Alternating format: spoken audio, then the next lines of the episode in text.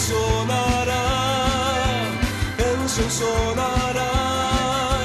Aquella trompeta, la trompeta final. La Iglesia de Cristo de los Ministerios Llamada Final en Phoenix, Arizona, presenta su programa Llamada Final. Conscientes de que vivimos los últimos tiempos y que la humanidad necesita escuchar la verdad eterna de Dios, presentamos el siguiente programa con el pastor José Arriaga. Con ustedes, el pastor José Arriaga con el mensaje de la palabra de Dios.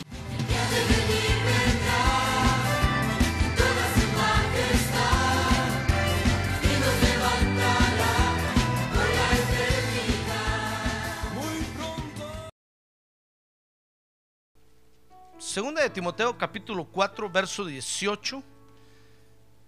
Dice la Biblia, el apóstol Pablo escribiéndole a Timoteo le dice, el Señor me librará de toda obra mala. El Señor me librará de toda obra mala. A ver, ¿quiere decir usted conmigo eso? A ver, Recio, el Señor me librará de toda obra mala. Ahora lea con sus ojos ahí. Dice, y me traerá salvo a su reino celestial. A él sea la gloria. Ya ve, le dije que leyera con los ojos. Ya ve que usted hace otra cosa, hermano. A ver, lea conmigo la primera parte nada más en voz alta. El Señor me librará de toda obra mala. Ahora lea con su vista. Lo voy a leer yo solo. Dice, y me traerá salvo a su reino celestial. A Él sea la gloria por los siglos de los siglos. Amén. Muy bien, quiero que vea conmigo aquí en este verso que leímos ahorita otro de los beneficios de la salvación. Y la parte que todos repetimos en voz alta habla de ese beneficio. Algo que nos trae la salvación en Jesucristo, fíjese, dice el verso 18, segunda de Timoteo capítulo 4, es el hecho de que somos librados de toda obra mala. Ahora diga, somos librados de toda obra mala. Amén. A ver, diga amén. Porque fíjese que al ser salvos en, en- en- en Jesucristo, o a ser- al ser salvos por el Señor Jesucristo, venimos a, a ser preservados, hermano. Fíjese que somos preservados para toda buena obra. Entonces el Señor nos va a librar de toda obra mala. Amén. Pero no crea que, que el, el hecho de que diga la Biblia ahí que el beneficio es que Dios nos va a librar de toda obra mala, eso va a venir por obra y, arte o por, como le dijera yo, va a venir así nada más como por magia. No, requiere de nuestra inteligencia. Jamás Dios, fíjese hermano, hace, hace cosas que no requieran de nuestra conciencia.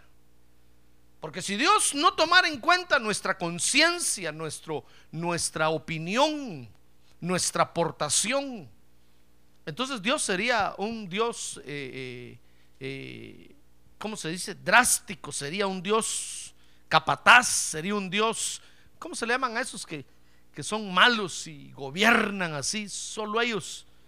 Tirano, Dios sería un Dios tirano. Y nosotros seríamos robots. Pero no. Dios, hermano, nos da participación. A ver, diga que tiene un lado, Dios le da participación a usted, hermano. Y yo creo que ese es el problema de Dios. Porque nos da participación. Entonces, cuando nos da participación, fíjese que nuestra opinión cuenta. Nuestro criterio cuenta. Las decisiones que tomamos cuentan. Entonces, cuando la Biblia dice que Dios nos va a librar de toda obra mala, porque ahora somos salvos en Jesucristo, lo dice porque entramos, fíjese, al conocimiento de Dios, donde, donde vamos a ser preservados mediante el conocimiento de Dios. O sea que conociendo a Dios, hermano, vamos a ser preservados para toda obra buena. Y entonces Dios nos va a librar de toda obra mala. Fíjese que las obras malas, quiero que vea conmigo lo que son las obras malas. Las obras malas son todas las obras que nos alejan de Dios. Esas son las obras malas. Las obras malas para los que somos salvos en Jesucristo son todas las obras que nos alejan de Dios. Vea conmigo Colosenses capítulo 1, verso 19. A ver, abra su Biblia ahí. Colosenses 1, 19. Dice ahí, porque agradó al Padre que en él habitara toda la plenitud. Está hablando del Señor Jesucristo. Y dice el verso 20, y por medio de él reconciliar todas las cosas consigo, habiendo hecho la paz por medio de la sangre de su cruz, por medio de él, dice, repito, ya sean las que están en la tierra o las que están en los cielos. Ya ve que hay cosas ahí en el, universo que Dios está reconciliando también. Hay otras creaciones, hermano, hay otros seres.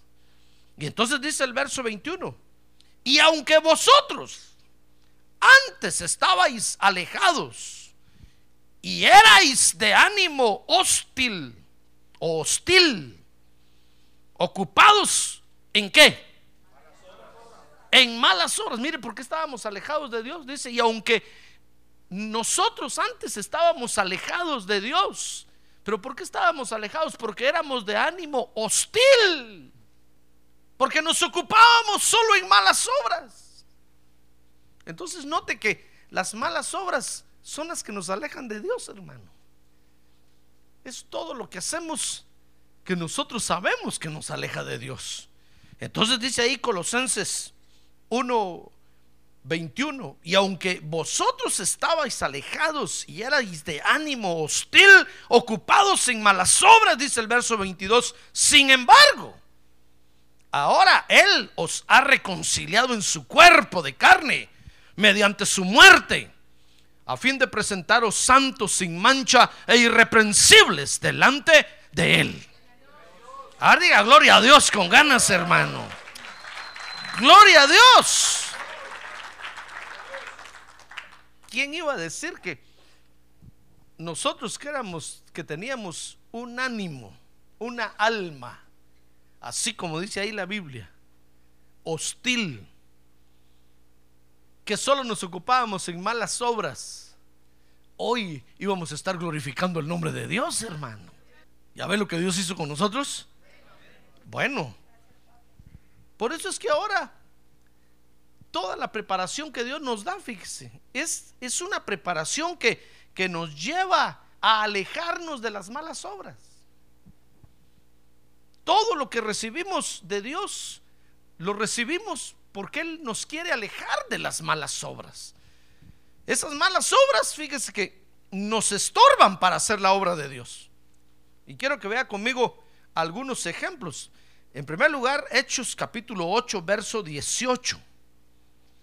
Dice, ahí habla de una persona que se convirtió al Evangelio. Eso que era un mago. ¿Qué le parece que el Evangelio llegó a Samaria y este mago se convirtió al Evangelio. Entonces dice Hechos capítulo 8, verso 18, que cuando Simón el mago, este sacaba conejos del sombrero, hermano. ¿Se acuerda que ahí estaba Felipe, verdad? Cuando Felipe vio que Samaria había recibido el Evangelio, hermano, mandó a llamar a los apóstoles y entonces llegaron, enviaron los apóstoles una comitiva y estaban orando por todos ahí. Entonces dice que cuando Simón vio que el Espíritu se daba por la imposición de las manos de los apóstoles, ¿sabe qué hizo? Les dio una mordida. Les quiso, los quiso morder. Mire, la mordida no es asunto, no es asunto moderno, hermano. Ya desde el tiempo del Señor Jesús, mucho antes, ya la gente mordía. Pues ¿sabe qué hizo este Simón? Mire, una mala obra. Me cuenta un hermano que cuando vino aquí en Estados Unidos le prestaron un carro para hacer un mandado y lo paró un policía, hermano. Dice que cuando lo paró el policía, él dijo, ¿qué voy a hacer? No tengo licencia, no tengo seguro, no tengo papeles. Empezó a preparar un billete de a 100 dólares para dárselo al policía, hermano. Me dijo, miren lo que va a hacer yo, hermano. Me dice, ¿qué tal? Y se lo ofrezco al policía, me he llevado preso con, con todo y todo. Él pensó que estaba allá en su rancho.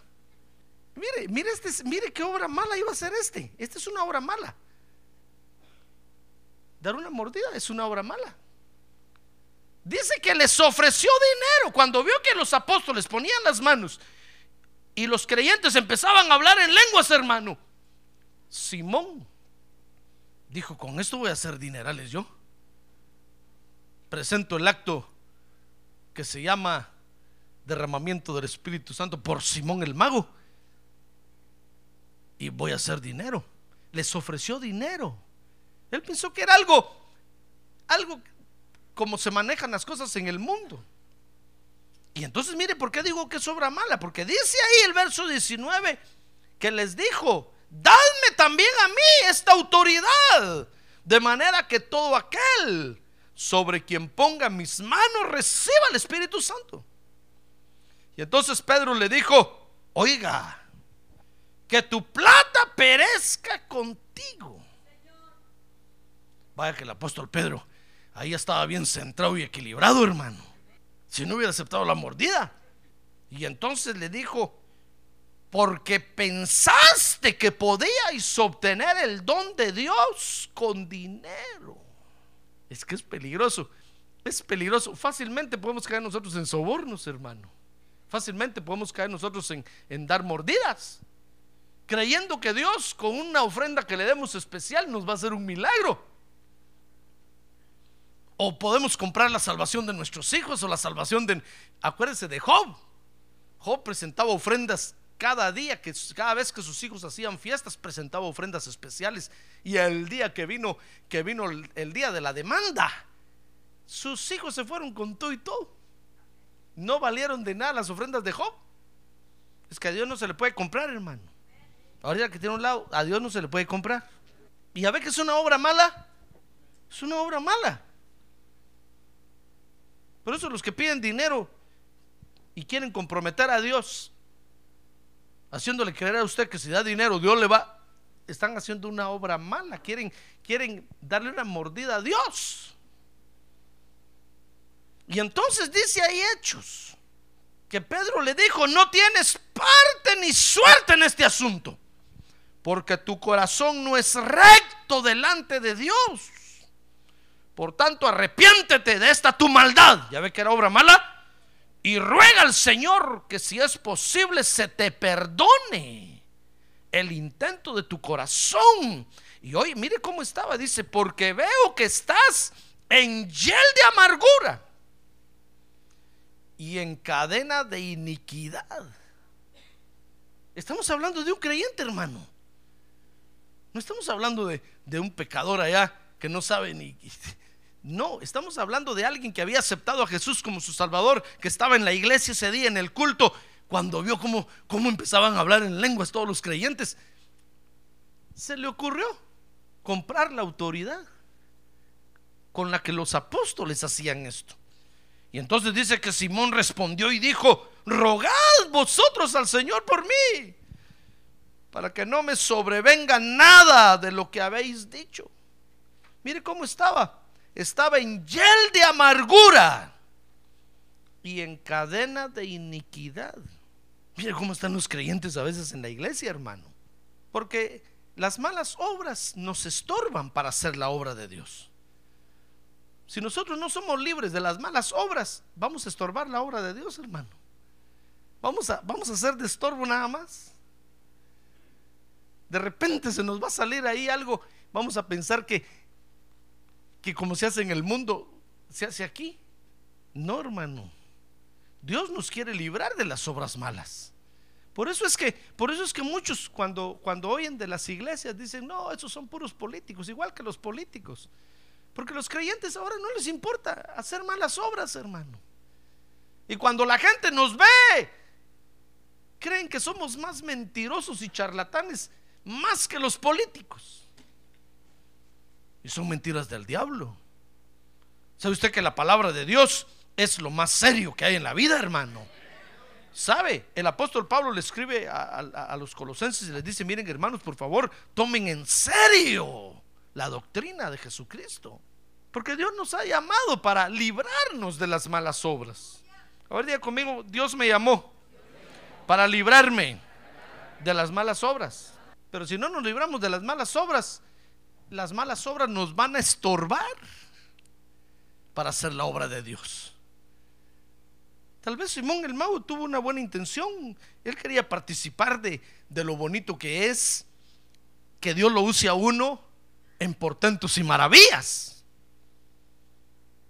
Pero no es esa la forma de llegar a obtenerlo, hermano. No, acuérdense que la obra de Dios no se hace por cuello, ni, por, ni, ni dando mordidas.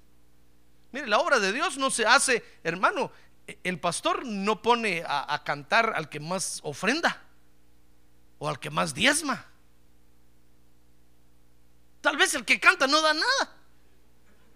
Y el que más da está sentado ahí.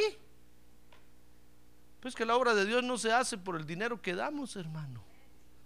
O por lo que aportamos. La obra de Dios se hace con la guianza del Espíritu Santo de Dios. Démosle un buen aplauso al Señor. No quiero decir con eso que, que, que entonces no hay que dar nada. Al fin y al cabo, Dios me va a poner, ¿no? Eso es- está mal también. Porque los que participan en la obra de Dios son los primeros que deben de dar, hermano. Sé que también hay, hay anormalidades. Pero las malas obras nos estorban para hacer la obra de Dios. Imagínense cuando Pedro oyó que, este, que, que les quería comprar. Pedro haber dicho, pero si yo por la pura misericordia de Dios estoy aquí, ¿quién soy yo para vender la autoridad? Amén, ¿se da cuenta? Las malas obras nos estorban para hacer la obra de Dios. Dice Hechos capítulo 13, verso 6. ¿Ves otro ejemplo conmigo? Dice Hechos capítulo 13. Mire cómo son las obras malas. Verso 6. Que después de haber recorrido toda la isla hasta Pafos, el apóstol Pablo iba en su primer viaje misionero. Dice que encontraron a cierto mago. Otro mago. Mire pues, como que los magos buscan mucho las iglesias, ¿verdad? A ver, mira que a un lado no le mira cara de mago. Mire el sombrero. ¿Dónde están los conejos? Dígale.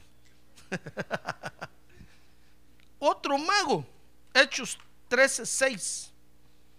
Un falso profeta. Hermano, dice que era judío. Era un ministro. Era judío y se llamaba Bar Jesús. Bar Jesús quiere decir hijo de Jesús. Dice que estaba con el procónsul Sergio Paulo, verso 7, hombre inteligente. Y este hizo venir a Bernabé y a Saulo y deseaba oír la palabra de Dios.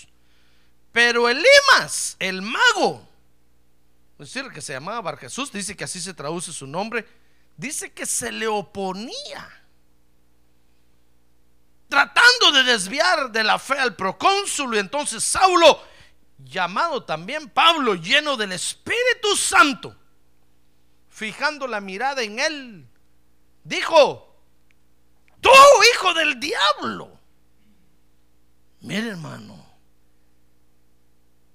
mire de dónde provienen las malas obras, le dijo que, que estás lleno de todo engaño y fraude, enemigo de toda justicia no cesarás de torcer los caminos rectos del Señor. Es que las obras malas, hermano, solo son de estorbo en la obra de Dios. La obra de Dios no progresa, no camina, no avanza por las obras malas que nosotros hacemos, hermano. Ya ve cómo este otro mago se le oponía. El procónsul quería oír la palabra de Dios, hermano tenía hambre de Dios. Pero apareció un- uno ahí oponiéndose. Porque las malas obras no son buenas. A ver, dígale que tiene a un lado, las malas obras no son buenas, hermano. A ver, dígale, ya no siga haciendo malas obras.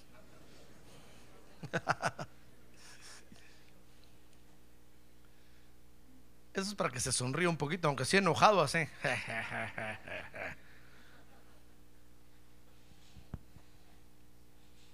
Y dice Génesis capítulo 4, fíjese que cuando dos creyentes se acercaron un día a Dios con ofrendas, ¿se acuerda de Caín y Abel, verdad? Mire, Dios se lo advirtió a Caín, hermano. Dice Génesis 4, 7 que el Señor le advirtió a Caín 4, 6 acerca de las obras malas, porque no estamos libres ninguno de nosotros de hacer obras malas, hermano. Un disgusto, una inconformidad en la iglesia, lo pueden llevar a usted a hacer alguna obra mala. Usted puede decir, no, el pastor no me puso hoy, pues la próxima vez no vengo. Caín, mago. Ahí empiezan a aparecer los magos. Una, inconformidad, hermano.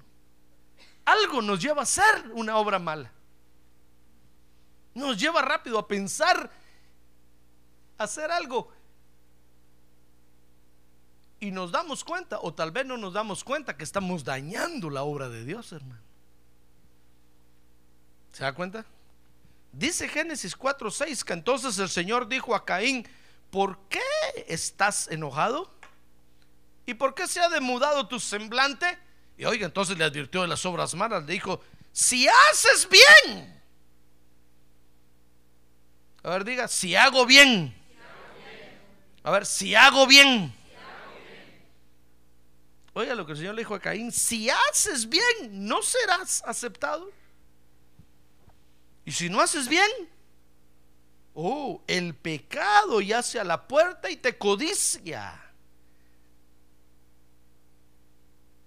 Pero tú debes dominarlo. Mire, lo que está diciendo el Señor es, mira Caín, si estás pensando en hacer una obra mala, solo te vas a complicar más la vida.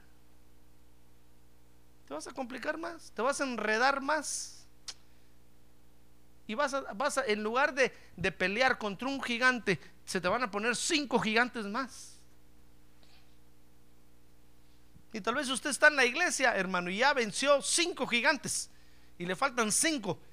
Y hace una hora mala, se le van a poner otros días ahí en la fila. Y entonces es como volver a comenzar. Y entonces usted va a decir, no, ya no. Porque es como, como en su trabajo. Usted comenzó en una empresa, hermano, y, ya está ganando 18 dólares la hora.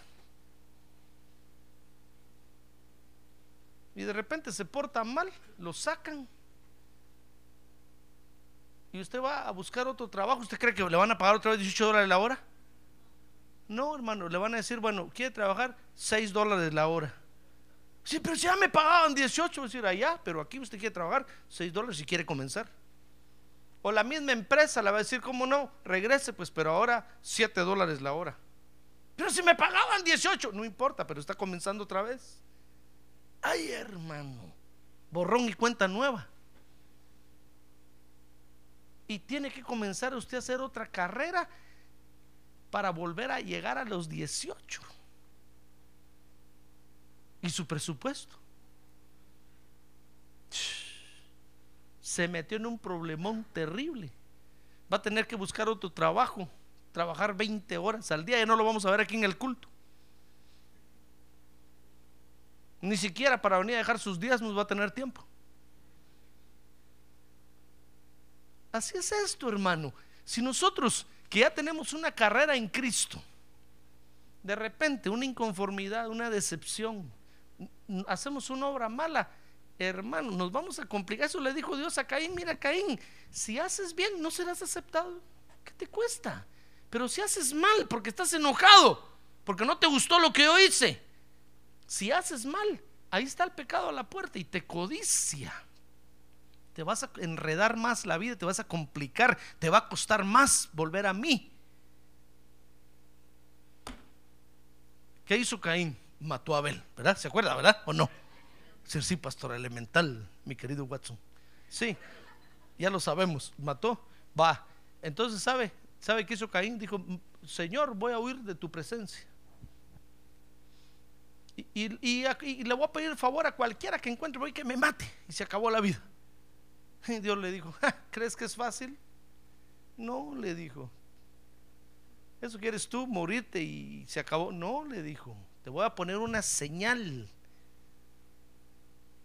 por la señal de la Santa Cruz. Ahí sacaron los católicos la señal de la cruz.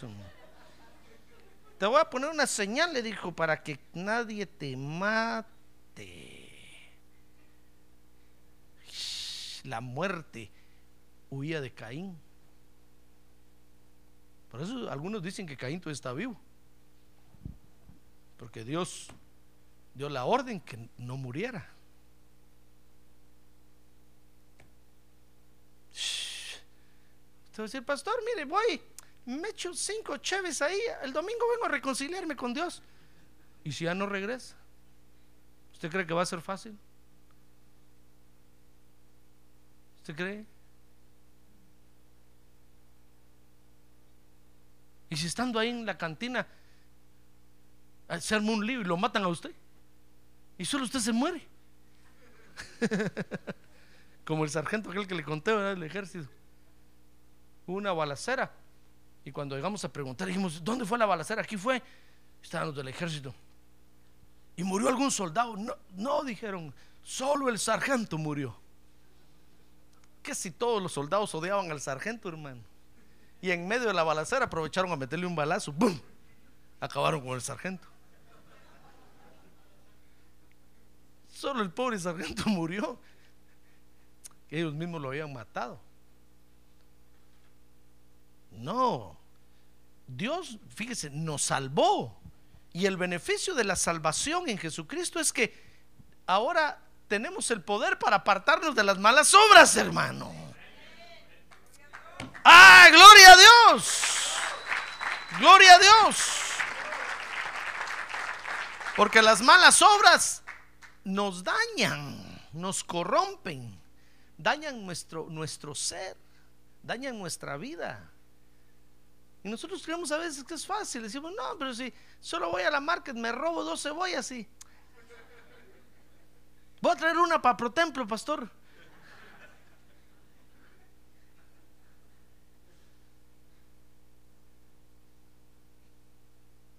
Es que es peligroso, hermano. Cada vez que nosotros violamos una ley, nos corrompemos. Entonces dirá, pastor, ¿pero qué tiene de malo pasarse el semáforo en rojo? Eso? Rapidito me lo paso. Se está corrompiendo. Tal vez en amarillo todavía se lo puede pasar uno, hermano. Cada vez que nosotros violamos las leyes, nos, estamos, nos corrompemos. Para eso piénselo bien antes de violar una ley. Pero usted dirá, pastor, no solo voy al otro lado, voy a ir ahorita a Navidad a ver a mi familia y me regreso ahí. Viole la ley. Se está corrompiendo, hermano. Es una ley. Cada vez que uno viola una ley se corrompe el alma. Es una obra mala. Y eso nos aleja de Dios. Qué difícil esto, hermano. A ver, dirá que tengo un lado que Dios lo ayude, hermano. Va a decir usted, si hubiera sabido que ese es el Evangelio, pastor, no vengo a la iglesia nunca. Pues sí, pero ya vino. Ahora aguántese como los machos. A ver, dile que tiene un lado, aguántese, hermano, aguántese. Aguántese. Si pastor, si hubiera sabido que cierra el evangelio, me hubiera acabado mi rancho A, rancho número 5 de la hacienda del Huacatal, de la aldea del Jute. Allá me hubiera quedado mejor. Pero se vino para acá, violó las leyes y se corrompió más su alma, hermano. Por eso, ¿sabe? El Señor Jesús enseñó un día que le preguntaron del matrimonio y dijo, sí, dijo, el matrimonio solo lo disuelve el adulterio. ¿Quiere usted volverse a casar? Adultere y con eso se rompe el pacto y se vuelve a casar. Pero su alma va a quedar corrompida. Y quién sabe si ahí va a parar.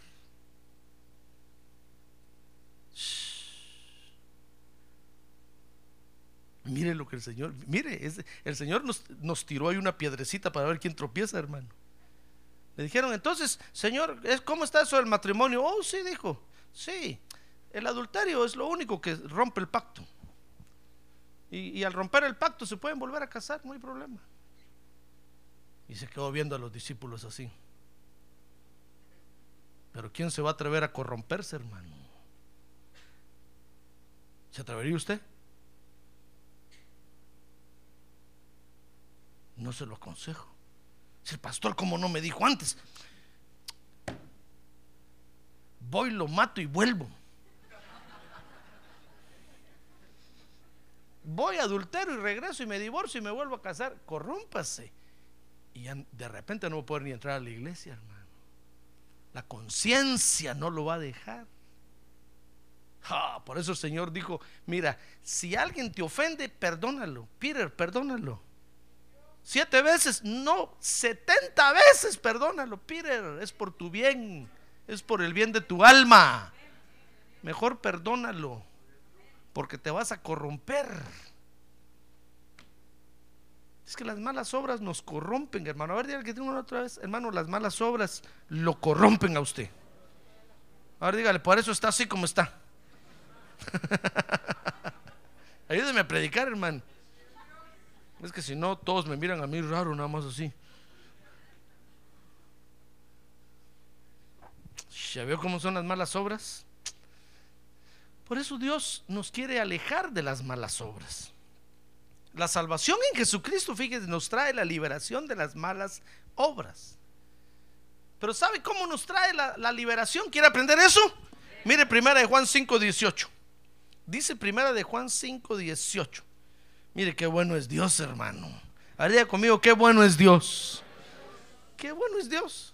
Dice primera de Juan 5, 18. Sabemos que todo el que ha nacido de Dios no peca, sino que aquel que nació de Dios, mire, el que es salvo en Jesucristo, sino aquel que nació de Dios se guarda. Esta versión dice, le guarda, Dios le guarda, pero pero el original no dice eso, dice, el que nació de Dios se guarda. Ah, es que el que nació de Dios sabe, hermano, aprende a guardarse. Y entonces dice, y el maligno, don't touch. Ahora diga, don't touch. El maligno no lo toca quiere decir eso en inglés? El maligno no lo toca. ¿Pero por qué el maligno no lo toca? Porque ya aprendió a guardarse. Ah, porque dice, no, es que las malas obras me van a corromper. Y después me va a costar acercarme más a Dios. Amén. Entonces, ¿cómo, cómo es que opera la salvación en Jesucristo para librarnos de las malas obras. Ah, porque el que ha nacido de nuevo aprende, habría conmigo, aprende. Ah, es asunto de aprender, hermano. Por eso es que a un principio cuando venimos a la iglesia cometíamos unos errores horribles. Y Dios nos tuvo paciencia porque estábamos comenzando. Pero a medida que fuimos aprendiendo,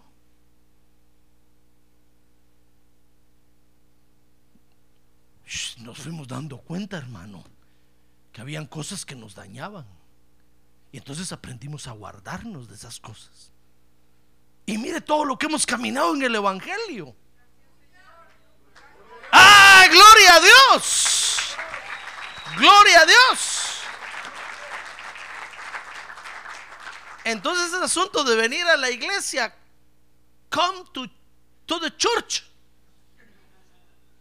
Go to the church. Go to the dentist. Go to the park. Ya sé inglés, ya, ¿eh? Es asunto de venir a la iglesia, hermano. Porque hay que aprender. Hay que aprender a, a guardarse de las malas obras. Es un asunto que se aprende. Fíjese que el salvo en Cristo aprende a través de un medio que Dios nos provee. ¿Quieres saber cuál es el medio que Dios nos provee para aprender a guardarnos? Bueno, mire conmigo, segunda de Timoteo 3:14. Segunda de Timothy. Dice segunda de Timoteo 3:14. Óigalo como Pablo le dice a Timoteo, tú sin embargo, persiste en las cosas que has aprendido y de las cuales te convenciste sabiendo de quiénes las has aprendido. Y que desde la niñez has sabido las sagradas escrituras, las cuales te pueden dar sabiduría que lleva a la salvación mediante la fe en Cristo Jesús. Ahí está hablando de la salvación del alma. No de la salvación del espíritu ni del cuerpo, del alma. Por eso le dice, tienes que aprender las escrituras, Timothy. Porque ellas, ellas te van a llevar a la salvación mediante la fe en Cristo Jesús. Toda escritura es inspirada por Dios y útil para enseñar, para reprender, para corregir, para instruir en justicia, a fin de que el hombre de Dios, ahora diga, yo soy un hombre de Dios. Pues las damas digan, yo soy una mujer de Dios. Ahora diga, yo soy un hombre de Dios. a fin de que el hombre de Dios sea qué? Sea perfecto. ¿Equipado para qué? Fíjese que dice equipado. Es que es un equipo el que recibimos aquí, hermano. Cada vez que usted viene a la iglesia, aquí le pongo yo el, equipo. Es un equipo el que recibimos. Aquí, aquí nos dan el nuevo equipo. Nos quitan el equipo viejo y nos ponen el nuevo equipo. Por eso es algo que se aprende. Ah, gloria a Dios, hermano. Por eso tiene que usted que venir a la church. Yo no se lo puedo llevar a su casa. No hay reparto a domicilio, no hay delivery. Usted tiene que venir. Porque dice que entonces va a ser equipado para qué? ¿Para qué? Para toda buena obra. Ah, entonces el medio que Dios nos provee para que aprendamos, fíjese, es la palabra de Dios. Haría conmigo, es la palabra de Dios. Más recio, es la palabra de Dios. Usted va a decir, pastor, ya tengo mi, my Bible. Sí, qué bueno. Pero, pero es la palabra de Dios, fíjese, enseñada por un ministro. Por eso Pablo le dice ahí, mira Timoteo, qué bueno que aprendiste y te diste cuenta quién te enseñó, ¿verdad? Porque es la, es la, Dios nos provee de su palabra enseñada por un ministro, hermano. Así es que aunque usted tenga la Biblia en su casa, aunque tenga Biblia grandota, Biblia chiquita, Biblia electrónica. Pero si un pastor no se le enseña, no va a tener el mismo efecto en su vida. Ah, ya ve, ¿por qué tiene que entonces venir y sentarse dos horas a escucharme? ¿Y pagar? Porque nadie come frío, hermano. No haga malas obras, haga buenas obras. Amén. Usted dice, no, sí, pero yo como gratis, pastor. Yo voy, como y no pago. Aquí tengo el cuaderno apuntado y cuántos me deben.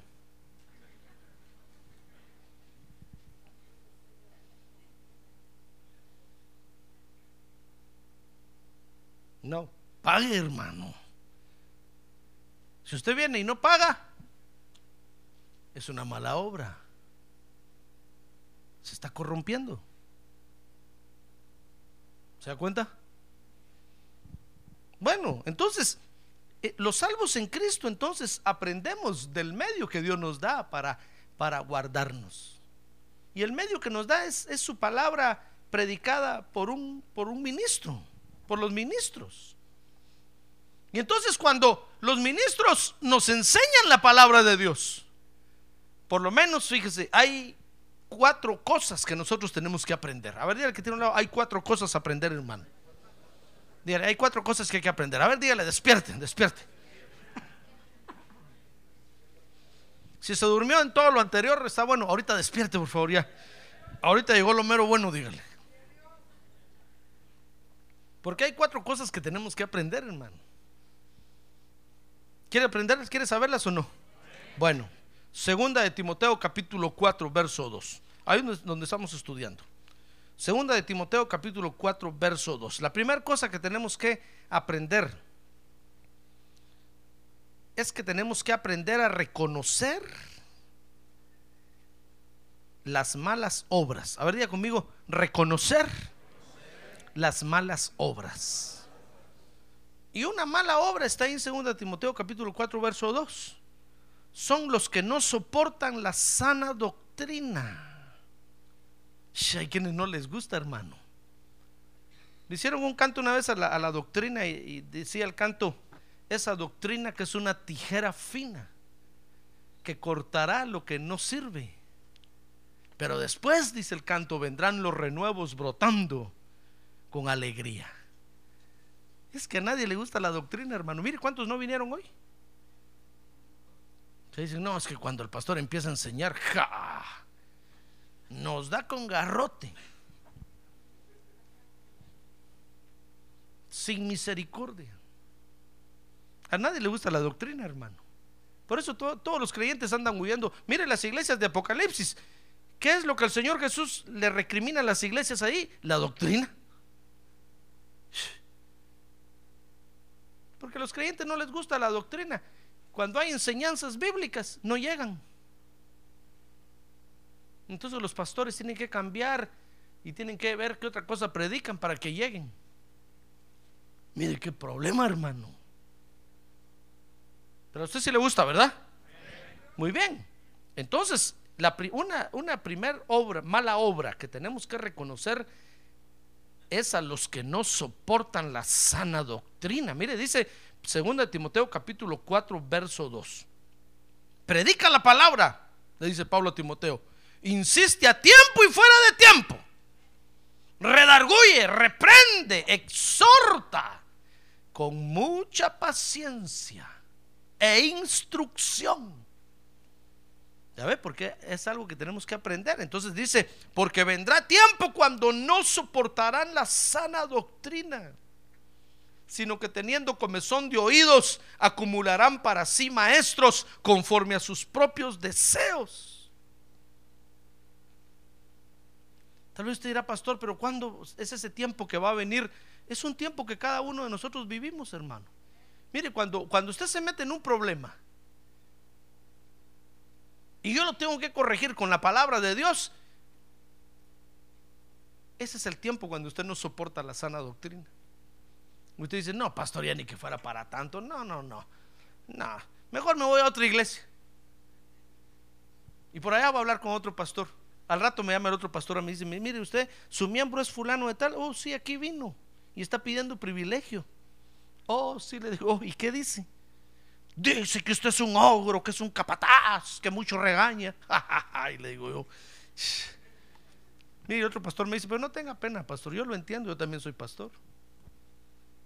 Lo que pasa es que cuando a nosotros nos llegan los tiempos difíciles, hermano, ya no soportamos la sana doctrina. ¿Sabe cuándo, cómo es eso? Empezamos, empezamos a sentir que el pastor solo nos predica a nosotros. Y dice, ya va a hablar otra vez de eso.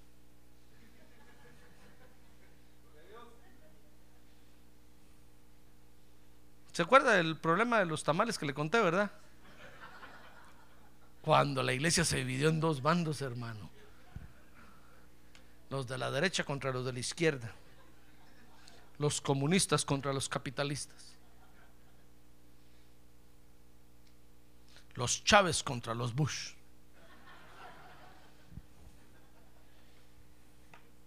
Me recuerdo que una vez dije, "Oh, les voy a contar esto, hermano, lo de los tamales. Y un hermano dijo, ya no acabó usted con eso. Sí, es que siente que le pongo el dedo en la llaga si era una culpable. y yo cada vez que lo contaba me reí, la miraba y le decía, por su culpa. Ya ni comí tamal ese día. Ah, es que empezamos a sentir que el pastor solo nos predica a nosotros, solo nos predica a nosotros y solo de ese tema habla, solo de ese tema, solo de ese... Y, y yo ni cuenta me doy, hermano. Es que ya no soportamos la sana doctrina. Ya no la soportamos, ya no la soportamos. Entonces empezamos a buscar, como dice el apóstol Pablo ahí, gente que nos predique lo que nosotros queremos oír. Esa es una mala obra. Entonces tenemos que reconocer a los que hacen malas obras, hermano. Cuando usted vea por ahí a un creyente que empieza a decir, no, es que, es que el pastor mucho predica. Tenga cuidado, mejor aléjese de él. Porque el ya no le gusta la predicación. Es que el pastor me duerme. Dígale usted, deje de hacer malas obras, hombre, eso lo corrompen. Dice la Biblia, dice, dice Santiago que aceptemos la palabra de Dios con mansedumbre, hermano. Y que escuchándola que nos humillemos delante de Dios. Ah, gloria a Dios. A ver, diga, gloria a Dios. Ah, pero cuando todo va bien, todos decimos, gloria a Dios, aleluya, amén. Pero cuando tenemos un problema, hermano, y se nos vienen estos tiempos difíciles, y cabal, el pastor predicó ese día de eso, ya nos, no soportamos. No quisiéramos que quedara grabado ese cassette esa noche. y es cuando más se venden. hermano. Entonces, lo primero que tenemos que hacer es aprender a reconocer las malas obras. Una mala obra es no soportar la sana doctrina. Segunda mala obra, segunda de Timoteo 4:10. Dice ahí, pues Demas me ha abandonado, le dice, le dice Pablo a Timoteo. No es Demas, no, es Demas.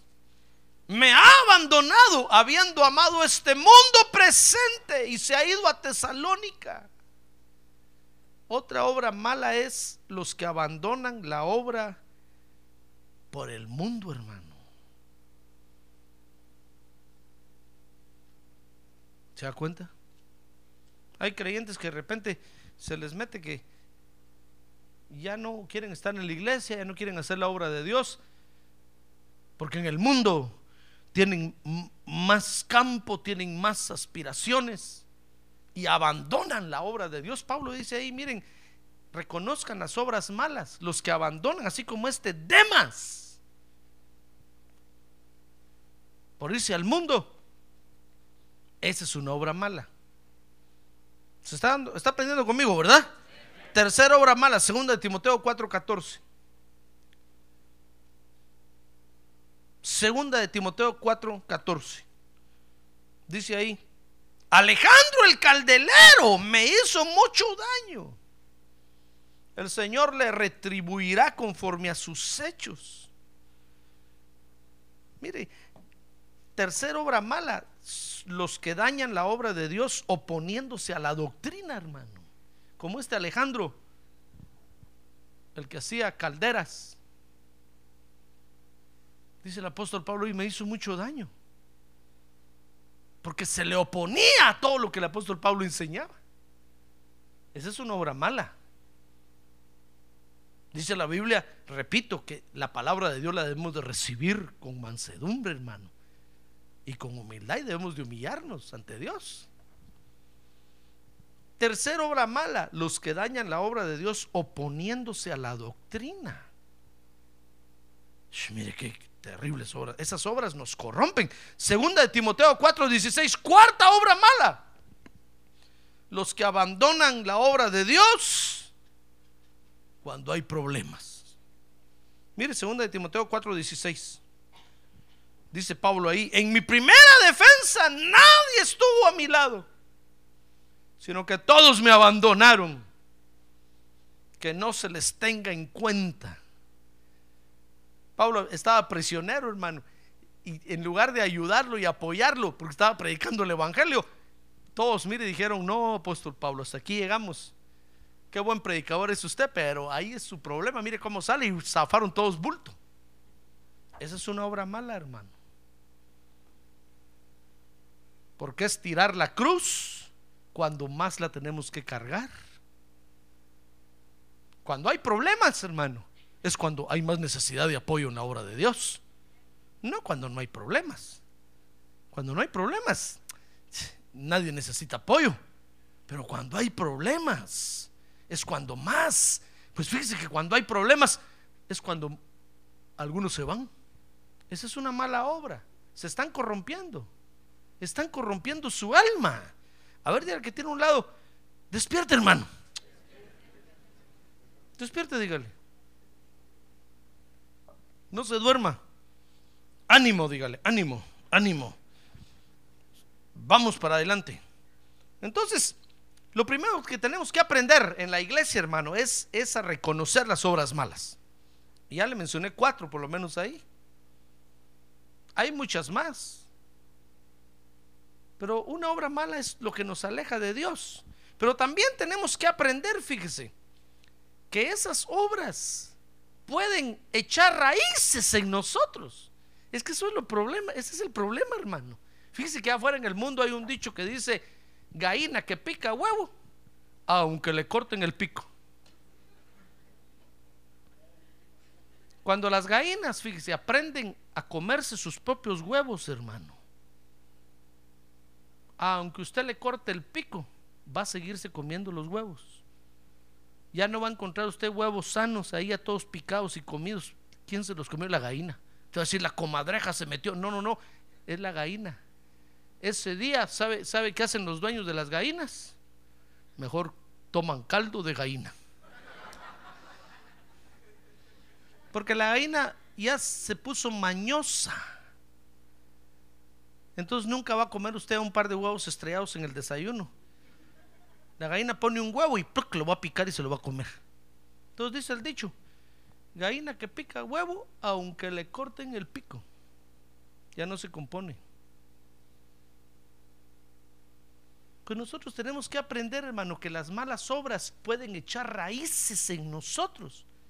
Si usted, por ejemplo, ahorita abandona la obra aquí porque estamos en construcción y tenemos que pagar y dicen, no, es que el pastor pide dinero, no, mejor me voy para otra iglesia que no pidan nada eso va a echar raíces en usted y cuando allá empiecen a pedir dinero se va a ir para otro lado y después para otro lado y ya se volvió mañoso.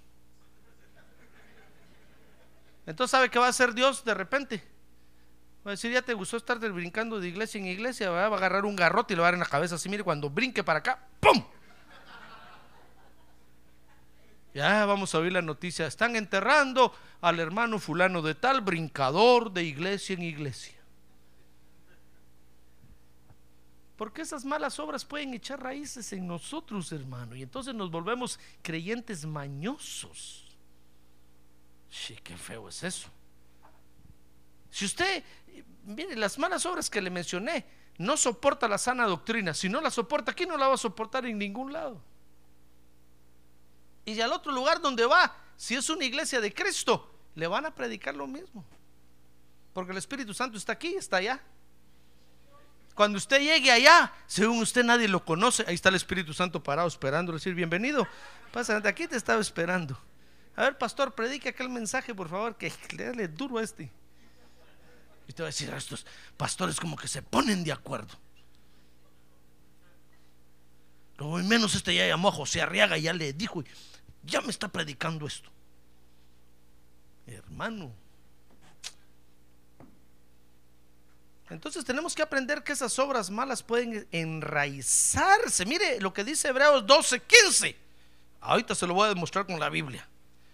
Dice, mirad bien de que nadie deje de alcanzar la gracia de Dios. De que ninguna raíz de amargura, ahí está, mire, brotando, cause dificultades y por ella muchos sean contaminados hermano. Pero si usted, si usted agarró la maña de hacer obras malas, párese, párese, stop, stop. Arréglese, hermano. Hoy es, hoy es tiempo de arreglarse. Hoy es el año agradable de Jehová. Mire, el 31 en la vigilia vamos a proclamar este año que viene año agradable de Jehová. Año agradable de Dios para nosotros vamos a confesar que es el año que Dios nos da para que nos pongamos a cuentas con Él, hermano. En todos nuestros asuntos. Para arreglar nuestras almas. Amén. Entonces tenemos que aprender que esas obras pueden enraizarse en nosotros. Y ya echando raíces, entonces nos volvemos creyentes feos, hermano.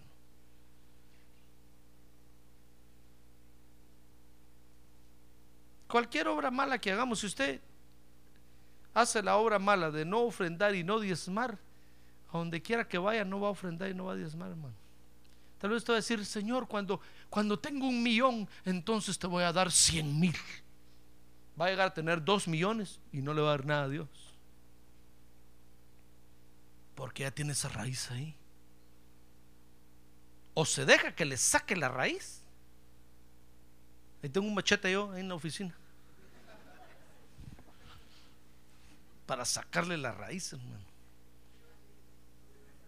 Después que escarbo bien su corazón, tengo una tenaza de dentista ahí, agarro la raíz así, le pongo el pie en la cara así, el otro...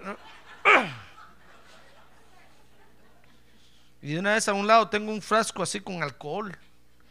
Ahí hecho la raíz. Y cuando cae, la raíz hace...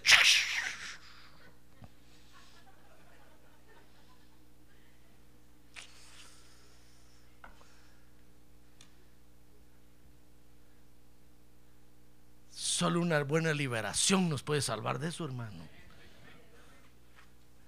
Tenemos que aprender entonces a reconocer las obras malas. Segundo, tenemos que aprender que esas obras pueden enraizarse en nosotros. Y tercero, tenemos que aprender a confiar en el Señor Jesucristo, hermano. Fíjese, no tenemos que aprender a creer. No, yo sé que usted le cree a Dios. Usted le cree a Dios, ¿verdad? Sí, eso lo sé yo.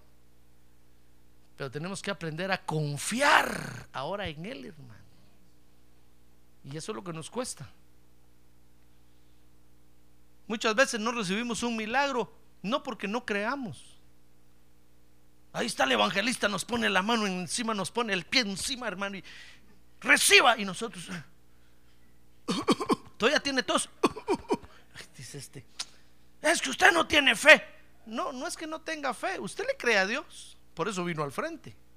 Lo que pasa es que usted no confía en Dios, hermano. Eso quiere decir que usted tiene que abandonarse en las manos de Dios. Y, decir como Job, Dios, aunque tú me mates, en ti voy a esperar. Ah, gloria a Dios. Gloria a Dios. Gloria a Dios. A ver, diga, gloria a Dios. Entonces tenemos que confiar en Dios. Tenemos que aprender a confiar en el Señor. Mire, segunda de Timoteo 4, 18, con eso termino. Dice segunda de Timoteo 4, 18, dice el apóstol Pablo ahí, el verso que leíamos al principio. Saben, hermanos, el Señor me librará de toda obra mala. ¿Y sabe por qué? Porque estaba confiando en el Señor, hermano. Mire, eh, Pablo, el apóstol Pablo estaba en Roma y estaba preso. Y entonces él empieza a decir ahí, miren todas las obras malas que se han hecho que han hecho los creyentes. Y dísela ahí, yo estuve en la boca del león. Como, como diciendo, saben, estuve a punto de cometer una tontera. Cuando vi que el Alejandro el Caldelero se iba, me dieron ganas de agarrarlo del pescuezo y darle una pescociada. Cuando vi que el Demas, me dieron ganas de meterle un par de balazos. Estuve a punto de, hacer una mala obra. Estuve en la boca del león, pero saben, el Señor me guardó, dice él. Y entonces dice, y sé que el Señor me librará de toda obra mala. Ah, gloria a Dios, démosle un buen aplauso al Señor, hermano. Gloria a Dios. Sí, porque ¿no cree usted que le dan ganas a uno a veces de pescocear al hermano que tiene a un lado? ¿Entiende el término pescociar, verdad? Porque lo dicen del pescuezo de la gallina. A la gallina la agarran del pescuezo y le hacen así, mire. Entonces le dan ganas de agarrar del cuello al creyente y darle una... A ver, mira que tiene un lado, cómo le mira el cuello chiquito grandote. Pero si lo tiene grandote, no le va a dar la mano, hermano.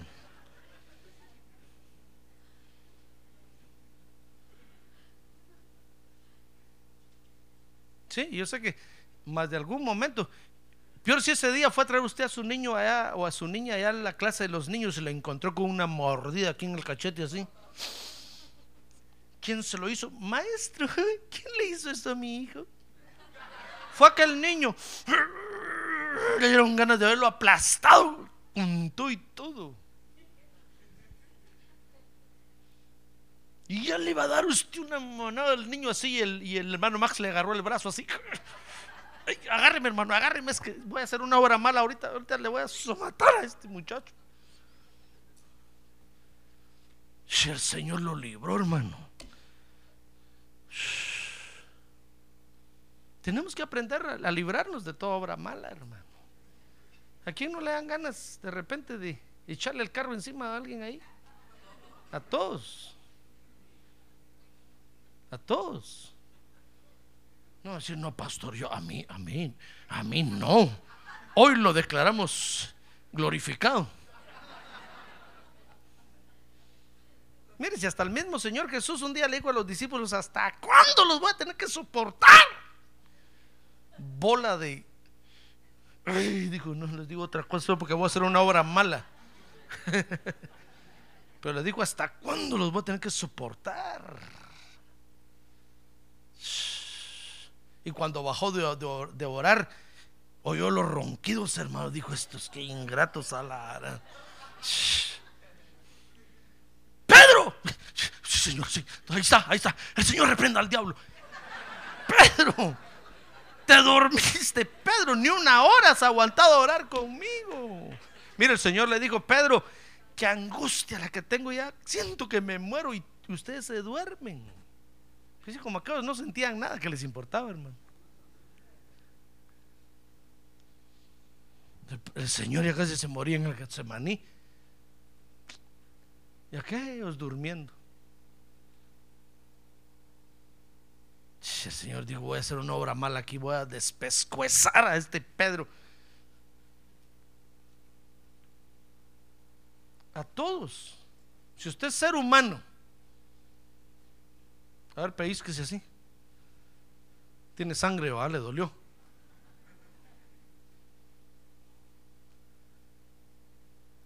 Le han dado ganas de repente de me ganas de agarrar el púlpito. ¿Quién está durmiendo?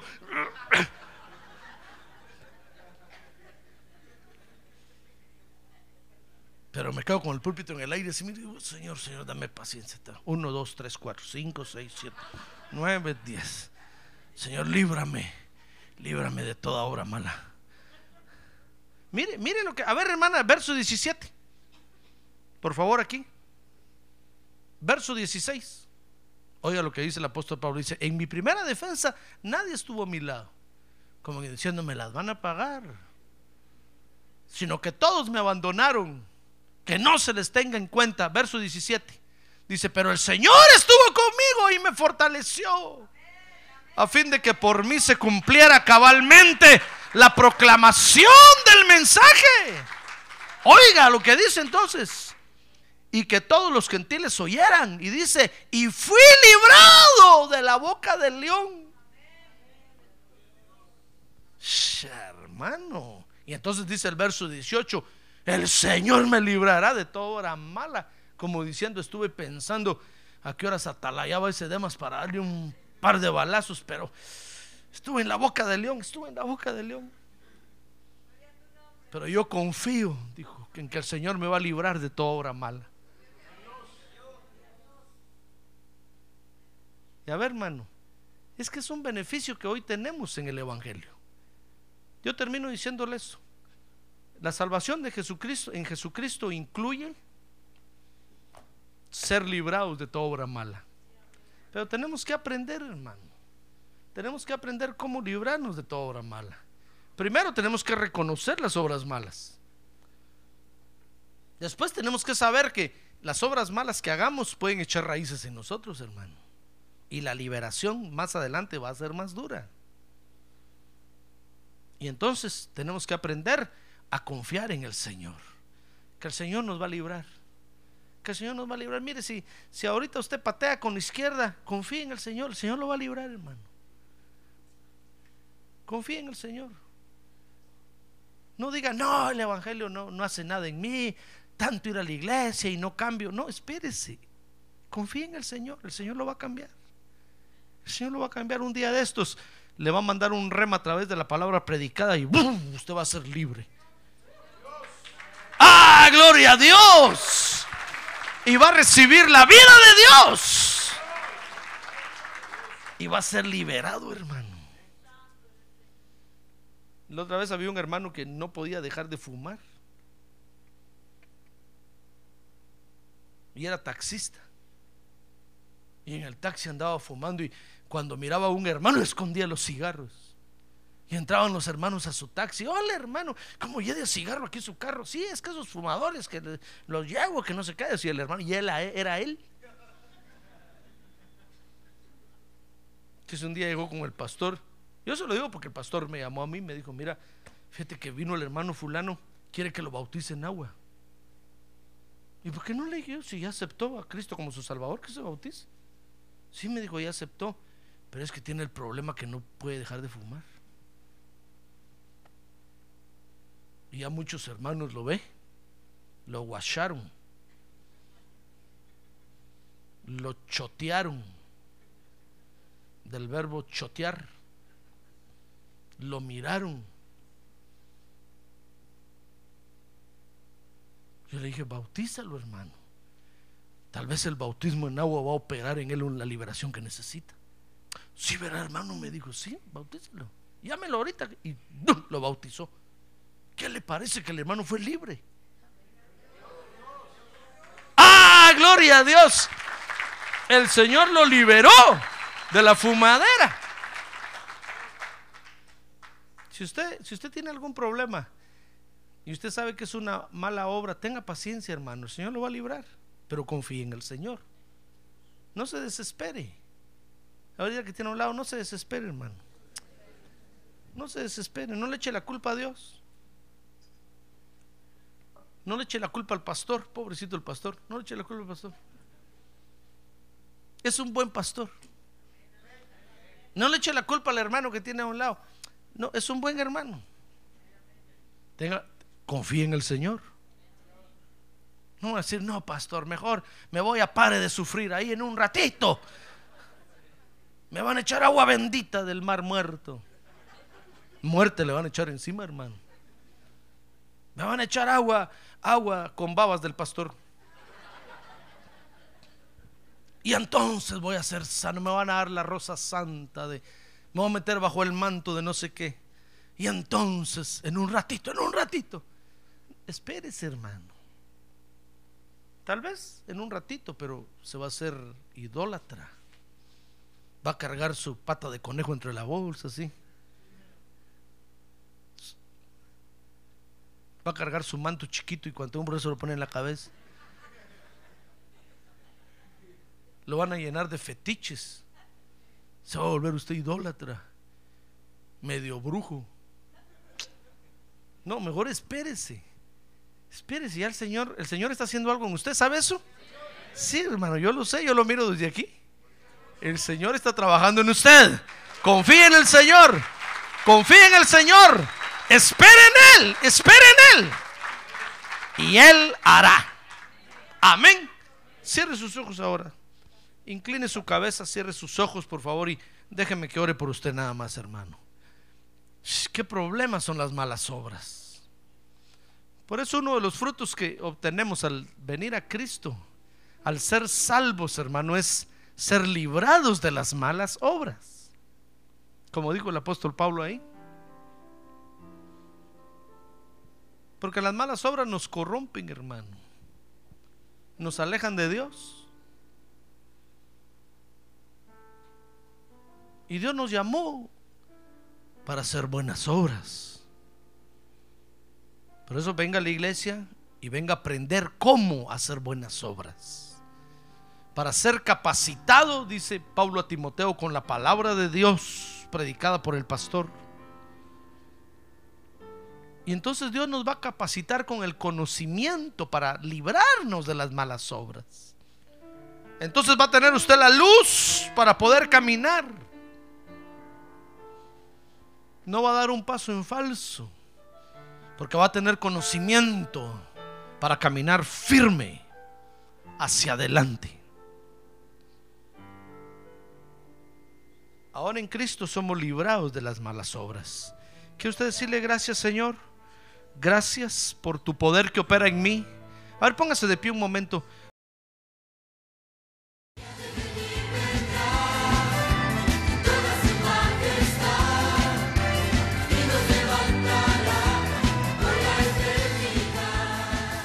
La Iglesia de Cristo de los Ministerios Llamada Final en Phoenix, Arizona, cumpliendo con la comisión de Joel 2.1, presentó su programa Llamada Final. Esperamos que nos vuelva a sintonizar la próxima semana a la misma hora por esta emisora. Los invitamos a nuestras reuniones en el 6023 Norte 71 Drive, esquina con Bethany Home Road. Para mayor información puede llamarnos al 623-934-1259 o visitarnos en la internet al www.llamadafinalphoenix.com.